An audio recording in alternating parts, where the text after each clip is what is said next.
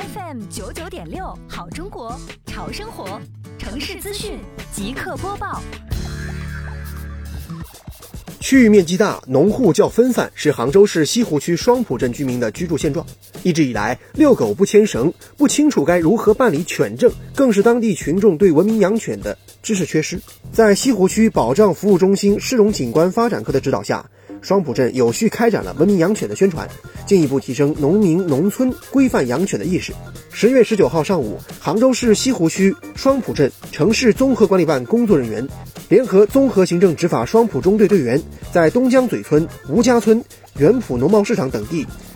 向老百姓倡导文明养犬、规范办证、遛犬牵绳等注意事项，对大型犬只的养殖提出要求，同时为爱犬如何办理犬证进行说明。